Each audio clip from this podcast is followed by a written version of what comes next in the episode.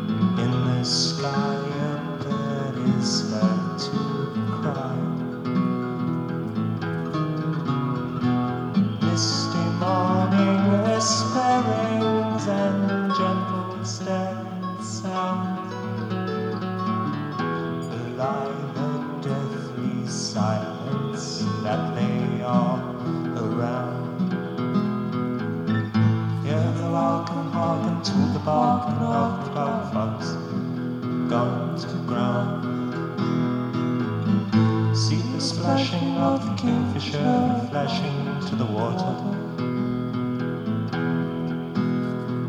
River of green is sliding unseen beneath the trees. Laughing as it passes through the endless summer making for the sea.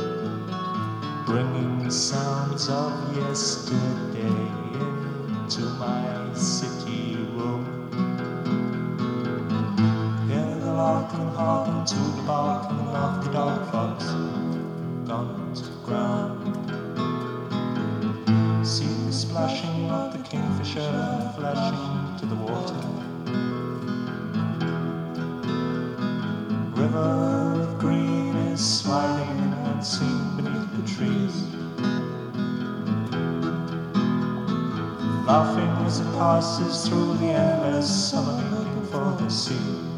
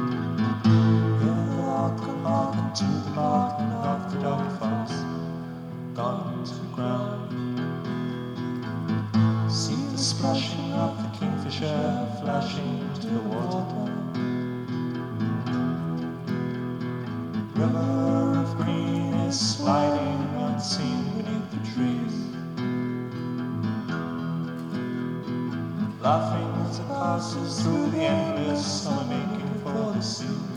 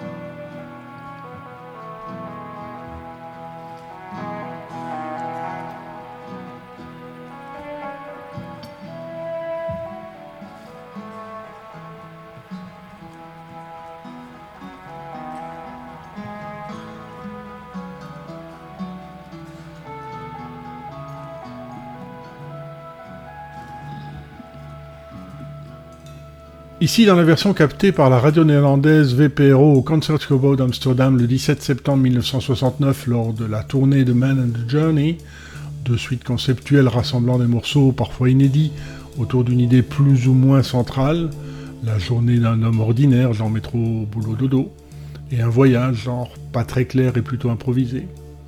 Ici donc, Daybreak, le lever du jour, en fait Grandchester Meadows, au titre modifié pour l'occasion, fait référence aux prairies du village natal de David Gilmour.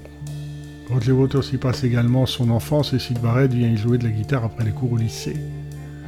Dans le comté de l'Est de l'Angleterre, qui accueille la vieille et illustre université de Cambridge, et fournit un quota inhabituel de prix Nobel.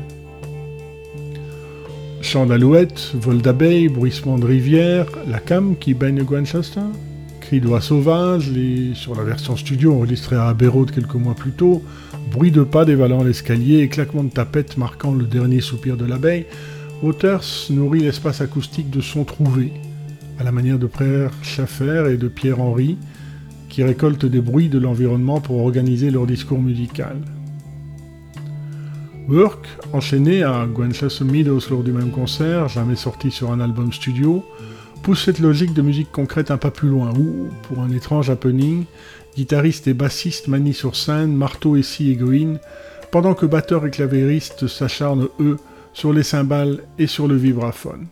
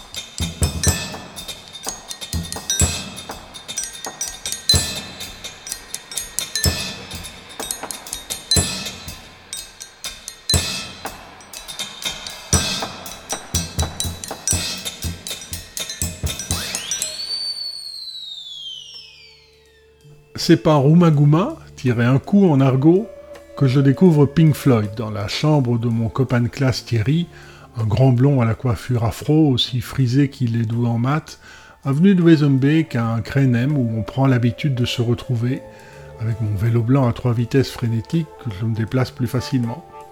Le plus souvent avec Franck, le clone facétieux qui préfère pisser dans l'évier que se déplacer jusqu'aux toilettes, pour des après-midi d'écoute, attentive, songeuse et parfois préoccupée, presque religieuse si nous n'étions pas si agnostiques. Nous commentons en détail la pochette de ce quatrième album du groupe, sa photo en faux abîme infini où les musiciens s'échangent la pose, le message d'après le photographe Storm Togerson, la musique du Floyd est multidimensionnelle. Celle de la panoplie d'instruments et d'amplis étalés sur la piste de l'aéroport londonien de Bigging Hill devant le camion, sur British, surmontée du gong qui nous impressionne particulièrement, et encadrée par les deux Woodies la double page centrale qui fait une place à Jude, la petite amie d'alors de Roger Waters, disparue des versions ultérieures en CD pour cause de divorce.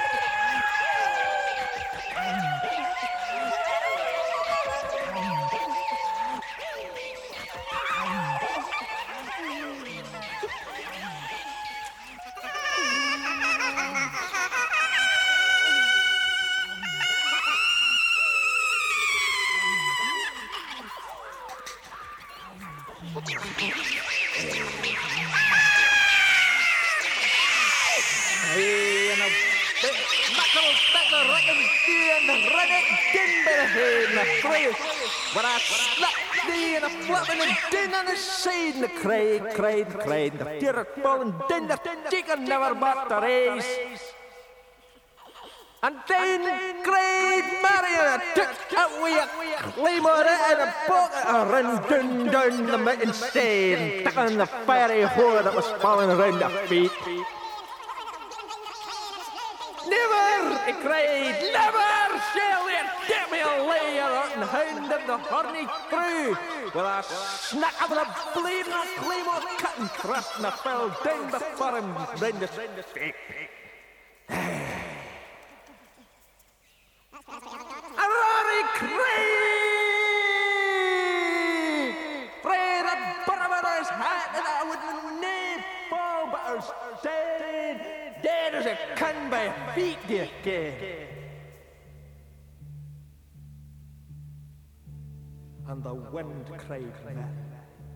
L'œuvre est étrangement conçue, double, ce qui n'est pas si exceptionnel, avec sur le premier disque quatre morceaux anciens enregistrés en public dans des versions allongées. Je m'en rends compte plus tard lorsque je complète ma discographie. Débridée, comme la mobilette pour laquelle j'attends avec impatience mes 16 ans, et aussi planante que psychédélique. Je ne suis pas sûr de déjà connaître le mot. Et sur le second disque, les compositions non concertées, jouées plutôt seules et qui n'ont pas tenté de relier entre elles, de Richard White, Roger Waters, David Lilmour et Nick Mason, chacun une demi-face. Après la deuxième contribution de Waters, Several species of small furry animals gathered together in a cave and grooving with a pict, sorte de collage naturaliste, oiseaux, grenouilles, mêlés de bruits multiples, claquements de mains, onomatopées, déclamations, le tout largement tripatouillé en studio et dans laquelle, si on cherche un peu, on entend qu'on peut traduire par ça c'est de l'avant-garde, n'est-ce pas?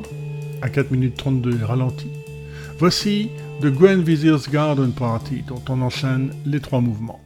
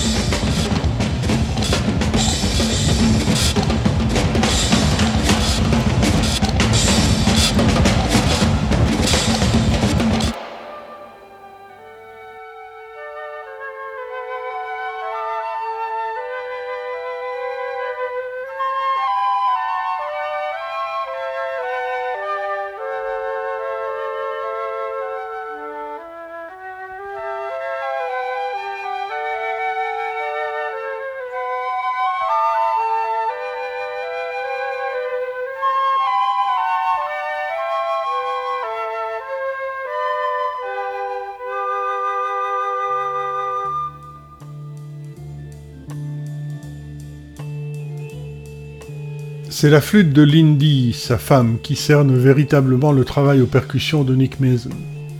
Elle ouvre la voie dans Entrance, le premier mouvement, à un roulement de caisse claire et revient fermer la porte avec douceur et candeur dans Exit, une troisième partie arrangée à la manière d'un canon.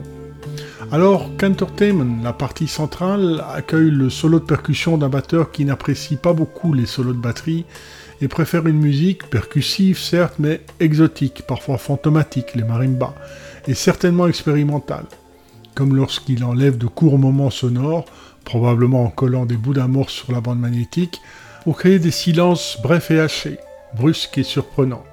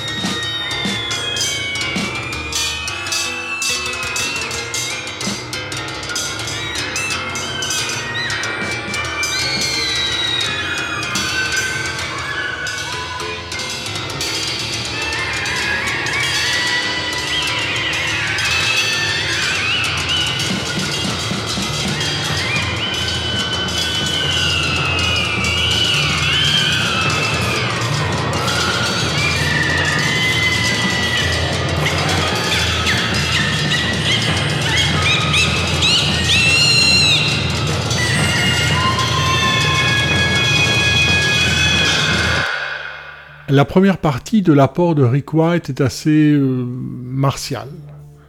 Et sa culture musicale classique transparaît dans le deuxième mouvement de Sisyphus, ce gars de la mythologie grecque condamné à pousser son rocher pour l'éternité, au lyrisme évocateur de Rachmaninoff.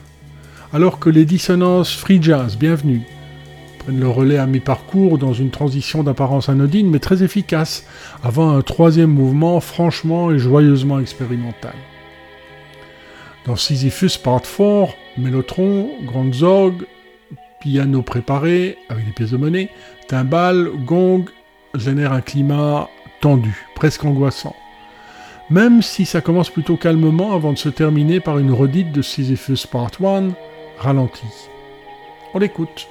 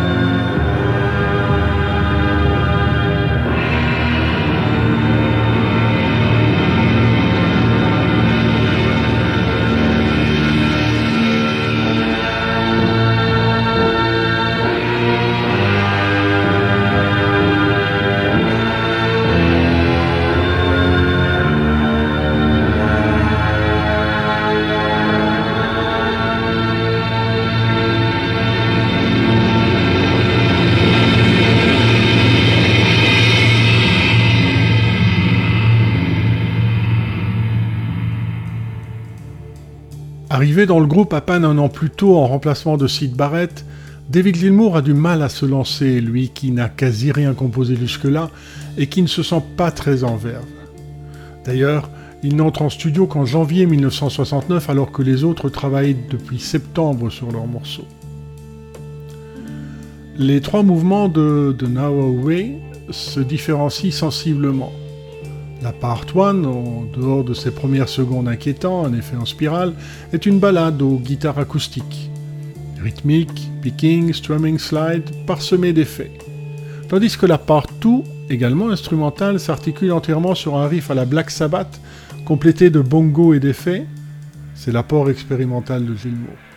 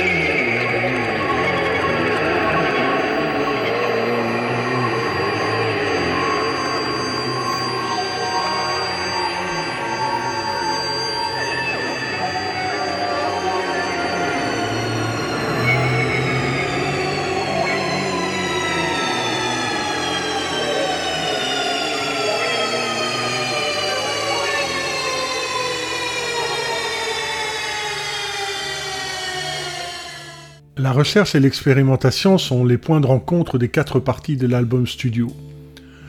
C'est cette propension à utiliser des effets inhabituels, l'arsène, distorsion, écho, à tester des techniques nouvelles.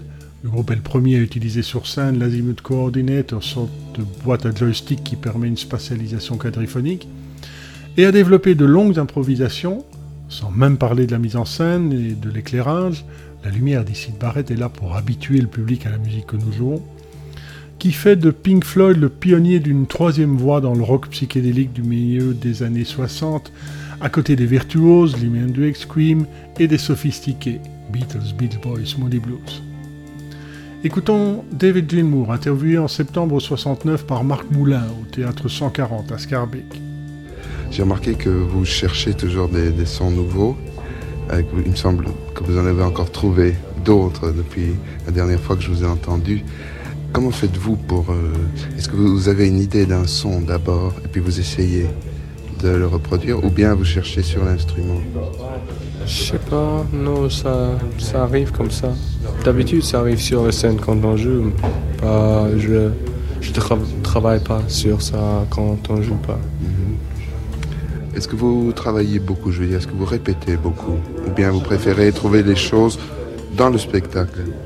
On répète pas beaucoup, on a le, les commencements et fins de la plupart des chansons sont arrangés et tout le milieu c'est improvisé.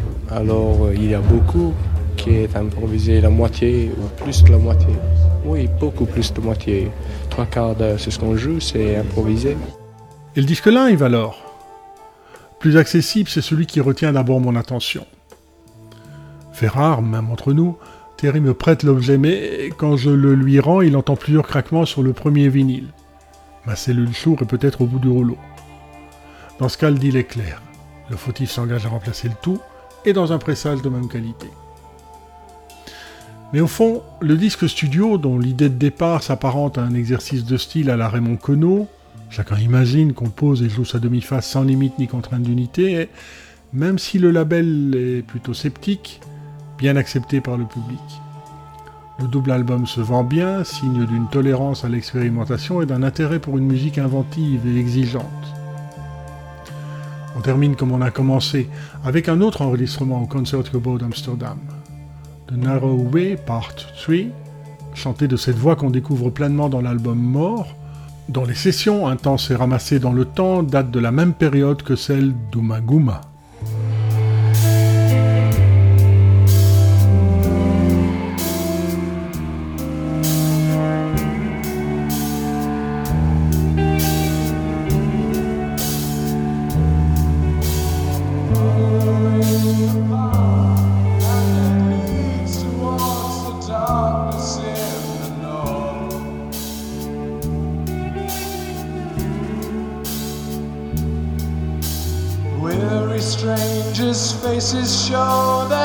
Sympathy. They've seen that hope before.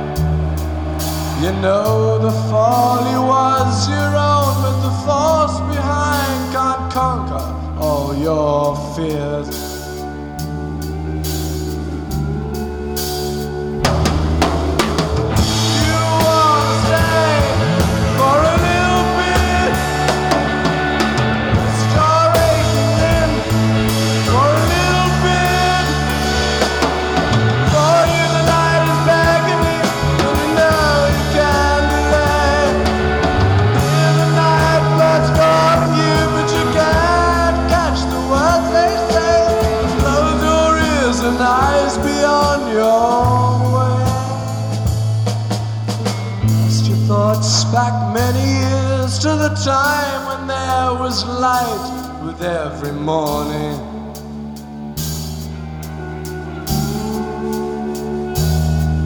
Perhaps a day will come when the light will be as bright as on that morning.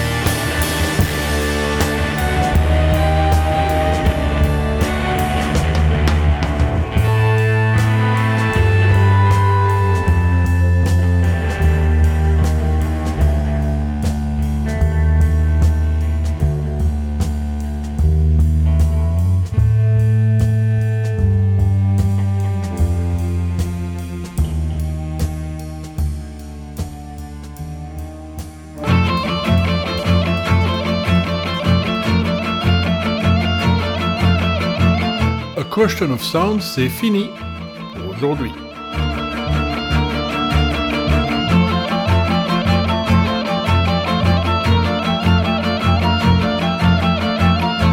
Dans un mois, juillet 1977, de Nuit Caline à la Villa Mon Rêve.